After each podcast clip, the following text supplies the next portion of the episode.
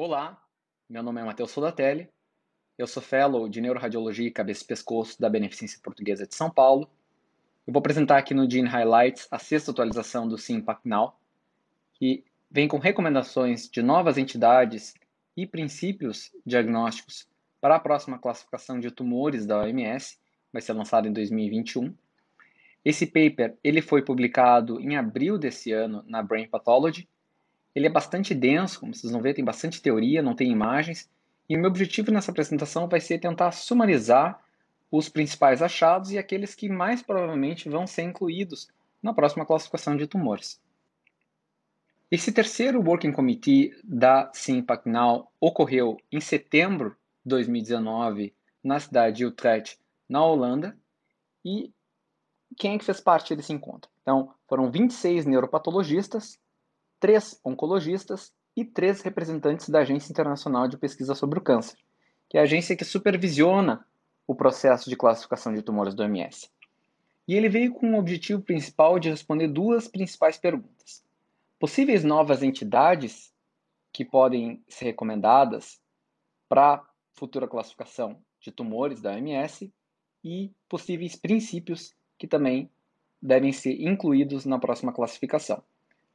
Sobre as entidades, os autores ainda subdividem em quatro categorias: aquelas que são identificadas como novas, sejam elas tipos, subtipos, critérios diagnósticos ou família de tumores, aquelas entidades que já existem, porém que os autores recomendam modificações nos nomes, aquelas que já existem sem modificações nos nomes recomendadas, e aquelas lesões que, apesar de serem descritas em alguns papers, ainda carecem evidência suficiente para serem adicionadas e recomendadas na nova classificação do OMS.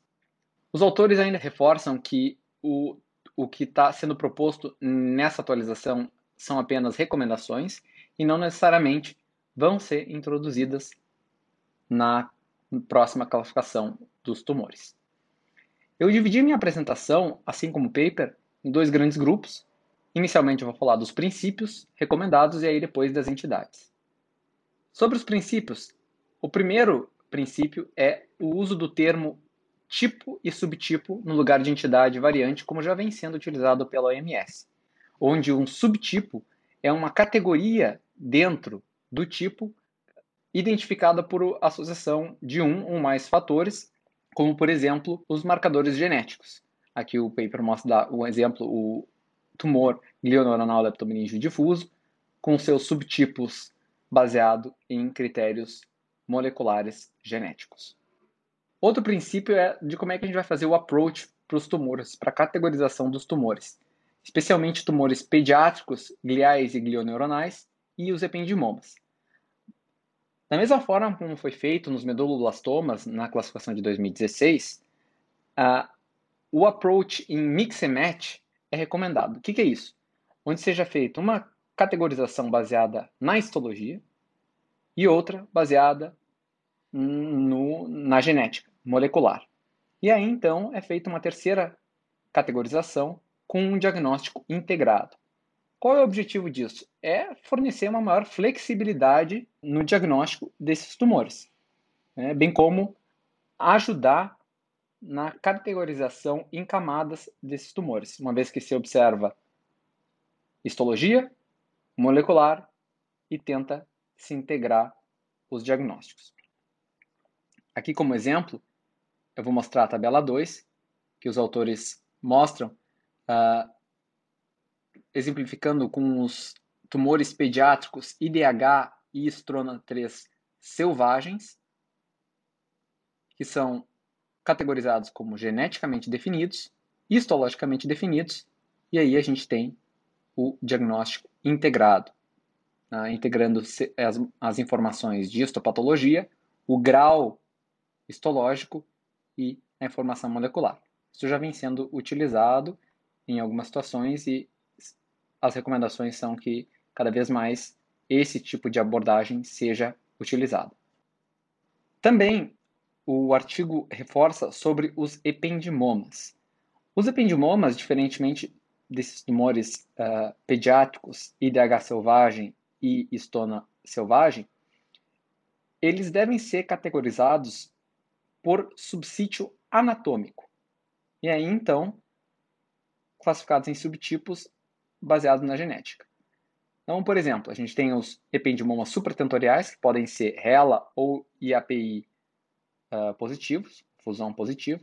Os ependimomas de fossa posterior, que podem ser do adulto ou da criança. Eu vou falar mais para frente neles. Os ependimomas espinais, que têm amplificação MYCN. E, diferentemente destes, os subependimomas, que não apresentam uma categorização uh, definida por subsítio anatômico, uma vez que eles aparecem de forma semelhante em todos os compartimentos. Então, subependimomas, uma categorização à parte. A atualização 7, que é a, a subsequente a essa que eu estou descrevendo para os senhores, ela vai ser específica e focada para os ependimomas. Então, o paper, este daqui não vai abordar a fundo os ependimomas, é só para ter essa, essa overview de como fazer essa categorização. Outro princípio é o da nomenclatura dos tumores. Os autores reforçam que os nomes devem ser o mais simples possível, e somente os modificadores de localização, idade ou genéticos com clara utilidade devem ser utilizados. Eu vou mostrar a tabela 4 como exemplo, com essas uh, entidades onde se sugerem as modificações de nome conforme esse princípio daquilo que for realmente relevante. Localização deve ser deletada no caso de glioma cordoide, do tumor multinodular vacuolizante neuronal, do tumor glioneuronal mixoide e deve ser requisitada no caso de neurocitoma extraventricular, ependimoma supratentorial com fusão rela positiva e nos outros ependimomas supratentoriais, como IAPI também, como mostrado aqui na tabela 4, com as modificações de nome sugeridas. Então, a localização deve ser deletada no caso de gliomas cordoides, tumor multinodular vacuolizante neuronal e tumor mixoide glioneural, uma vez que seria redundante, e deve ser requisitado no caso de neurocitomas extraventriculares e nos ependimomas supratentoriais, que são exemplos. Sobre os sarcomas, do sistema nervoso central, a nomenclatura ela deve seguir as recomendações do OMS de 2019, uma vez que não se mostrou diferença significativa do perfil desses molecular desses uh, sarcomas do sistema nervoso central para os sarcomas extracranianos. Então, no que se refere aos sarcomas, a nomenclatura deve seguir a recomendação do MS de 2019 de tumores de partes moles. Voltando aos princípios. O perfil do metiloma. Existem uma série de formas de fazer a identificação molecular, já vem sendo uh, descritas, e as novas recomendações são uh, a inclusão do perfil do metiloma ou da metilação como uma forma de também caracterizar um tumor molecularmente. Existem alguns tumores que têm um perfil específico e identificável com o perfil do metiloma, por isso que essas modificações foram recomendadas, uma vez que essa avaliação é confiável. Exemplo disso é o astrocitoma de alto grau com características piloides e o tumor glioneuronal leptomeníngeo difuso. E por fim, o último princípio recomenda que algoritmos devam ser usados em arábicos. Tá? Os numerais devam ser usados em arábicos no lugar de romanos, para evitar erros de, de digitação ou confusão entre os termos, uma vez que os números romanos são semelhantes entre si. Então, a classificação deve ser usando números arábicos. Agora, indo para a parte das entidades, né? sejam elas específicas, tipos, subtipos, definições e critérios de gradação. Elas são sumarizadas nessa tabela 1 aqui à esquerda, onde a gente vê inicialmente as entidades que são descritas como novas, aquelas que já existem, porém que têm modificações de nome sugerida, como eu mencionei antes, o glioma cordoide e os ependimomas. Aquelas que já existem e não são realizadas nenhuma modificação de nome recomendada. E aquelas que carecem evidência para inclusão ou modificação.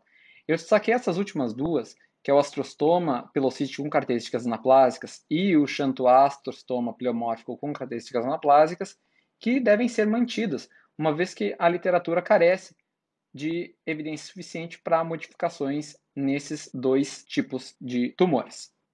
Então eu vou focar agora, assim como os autores, nas classificações das entidades novas, começando com talvez a mais importante, a que mais provavelmente vai ser incluída na classificação da OMS de 2021, que são os critérios diagnósticos de glioblastoma IDH selvagem. Quando a gente usa o termo glioblastoma, a gente se refere ao IDH selvagem. Ele pode ser diagnosticado com uma série de maneiras, que é mostrado nessa tabela 5, de extrema importância.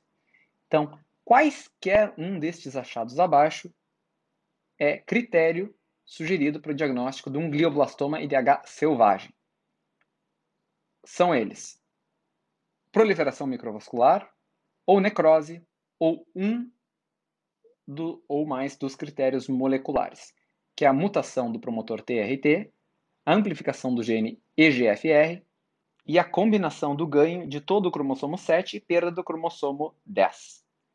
Quaisquer um desses achados já é critério diagnóstico de um glioblastoma IDH selvagem.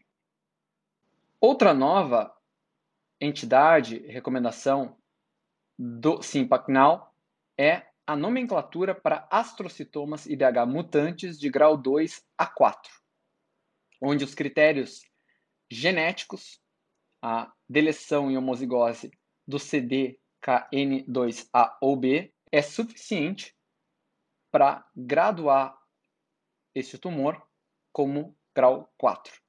Vou mostrar aqui a tabela que os autores mostram, uh, mostrando então os astrocitomas IDH mutantes de grau 2 a grau 4. Reforcei aqui em highlight os numerais arábicos e não romanos, como foi recomendado, e os critérios para subdivisão da graduação, onde a gente tem os grau 2 sem anaplasia, grau 3 com anaplasia ou mitótica, atividade mitótica significativa, e grau 4, com proliferação microvascular, ou necrose, ou essa perfil molecular, essa deleção. Qualquer um desses achados já é suficiente para graduar um astrocitoma IDH mutante em grau 4. Vamos dar continuidade. Outra entidade que foi descrita é o glioma difuso, com a mutação da proteína histona H3.3G34. É um IDH selvagem e ocomete principalmente os hemisférios cerebelares. Tá? O que acontece é uma mutação que troca a glicina pela arginina ou valina na posição 34 da histona madura H3.3. Acomete principalmente indivíduos jovens, adultos jovens ou crianças e os hemisférios cerebrais. Ele deve ser diferenciado do, astro, do glioma difuso com mutação na histona H3K27M, de linha média, que também é uma, uma faixa etária pediátrica. Porém, essas duas entidades têm um péssimo prognóstico. As duas podem ser classificadas como grau 4 na OMS. Então, essa nova entidade descrita, o glioma difuso, acometendo os hemisférios cerebrais, faixa etária pediátrica adulto jovem. Outra nova entidade é o astrostoma de alto grau com características piloides. Ele acomete usualmente o cerebelo, pode surgir de novo ou de um precursor de grau inferior, um pilocítico mutado, e é distinto do astrostoma anaplásico e do pilocítico. Portanto, ele deve ser tem uma classificação possivelmente de grau 3 no OMS. Ele tem alterações dos genes da via MAPK, combinada com exclusão homozigótica de CDKN2A ou B e a perda da expressão nuclear do ATR. Tudo ainda existe bastante debate se essa entidade vai ou não ser incluída na próxima classificação, a literatura ainda está ainda é crescente, ainda carece um pouco de, de suporte. De qualquer forma, ela foi recomendada. Outra entidade são os astroblastomas com alteração MNI. Geralmente acontece uma fusão entre MNI e BND2. Ele acomete normalmente os hemisférios cerebrais em pacientes jovens. Outra entidade que já foi descrita como uma entidade provisória que agora é sugerida que seja classificada como um tumor distinto é o tumor glioneuronal leptomeningio difuso, que é uma neoplasia glioneuronal composta por células semelhantes ao oligodendrócitos, né, oligodendrócitos-like. Uh, ocorre uma deleção 1P do braço cromossômico e alteração no gene da via de proteína quinase ativada, sendo a fusão do KIAA e do BRAF mais frequente, sem mutação IDH. Então, são todos IDH selvagens. Acomete uma faixa etária pediátrica, mais comumente, e tem uma apresentação leptomeningia generalizada. Os autores reforçam também que a apresentação na medula espinal também pode ocorrer de forma isolada.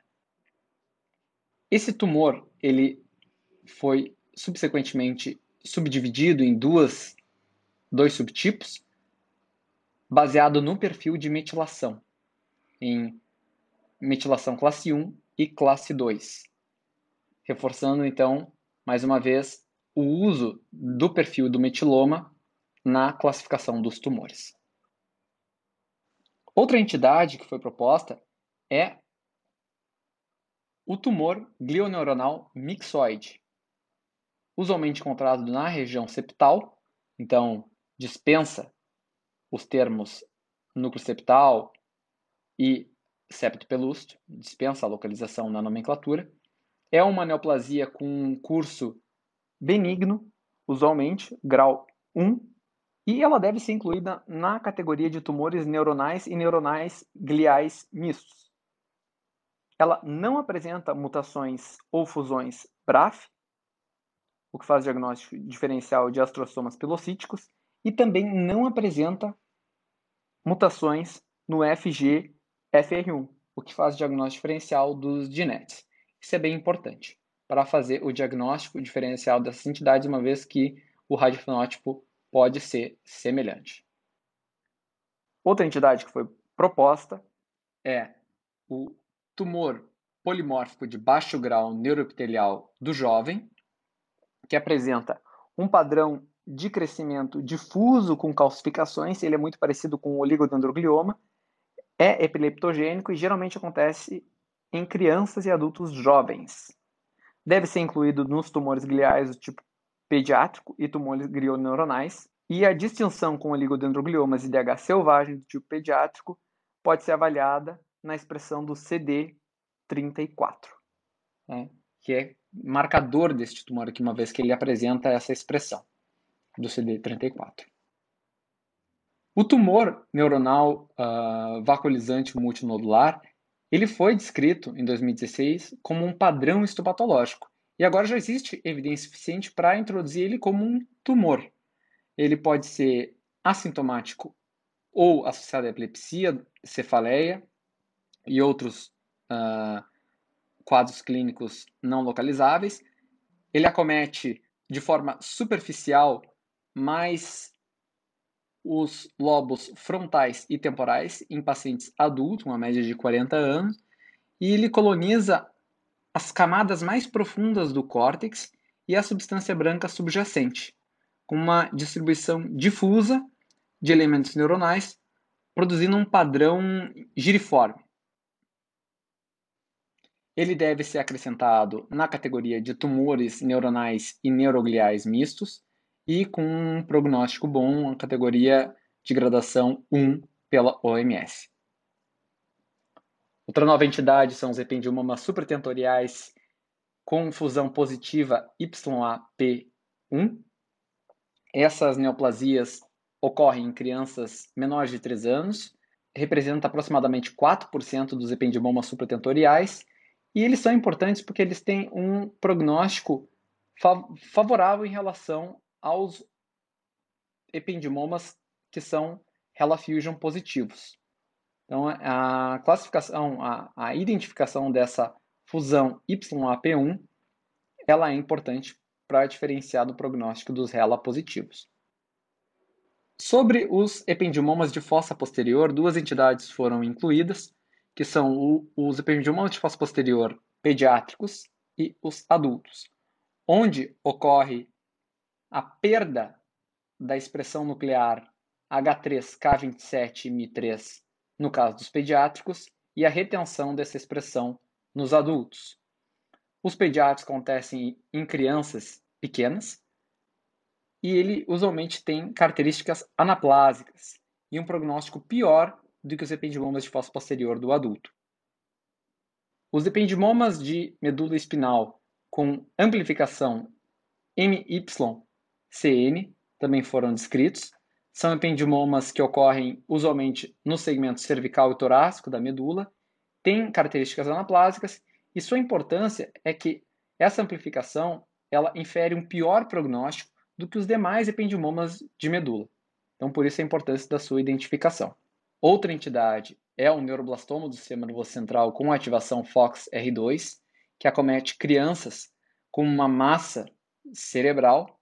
Ele deve ser classificado entre os tumores embrionários do sistema nervoso central e essa identificação dessa ativação desse fator de transcrição é importante para o diagnóstico diferencial com outras neoplasias, uh, sejam elas gliomas malignos, gangliogliomas anaplásicos e neurostomas extraventriculares. Outra entidade é o tumor do sistema nervoso central com duplicação em tandem interna do BCOR, que deve ser classificado como outros gliomas. E, por fim, o sarcoma do nervoso central, que, como eu falei previamente, deve seguir a classificação conforme a recomendação da OMS de 2019 de tumores de partes moles e ossos, uma vez que não existem critérios suficientes para diferenciar um sarcoma do sistema nervoso central para um sarcoma extracraniano. Por fim, os autores eles reforçam o uso crescente da investigação molecular para caracterização e identificação dos tipos, subtipos de tumores. Eles esperam que esses princípios, essas novas entidades sejam consideradas e acrescentadas para a classificação da OMS de 2021. Reforço que as mais importantes, como eu falei previamente, é o glioblastoma IDH selvagem e o astrocitoma IDH mutado, os quais podem ser caracterizados e graduados suficientemente por achados moleculares e genéticos, como citei previamente. Contudo, os autores ressaltam que cada vez mais a dependência de serviços com alta tecnologia, onde se pode fazer essa investigação molecular e genética, é necessária e que, infelizmente, isso é uma medicina para poucos. Contudo, quando não possível fazer essa avaliação, o termo NOS, Non Otherwise Specified, deve ser usado como sufixo. Uh, era isso. Eu agradeço a oportunidade à Sociedade Paulista de Radiologia, aos diretores do Gene Highlights e espero poder facilitar estudos subsequentes nessa área. A área de neurologia uma área vasta e aguardamos ansiosamente as modificações para a próxima classificação de tumores. Um abraço e saúde a todos. Muito obrigado.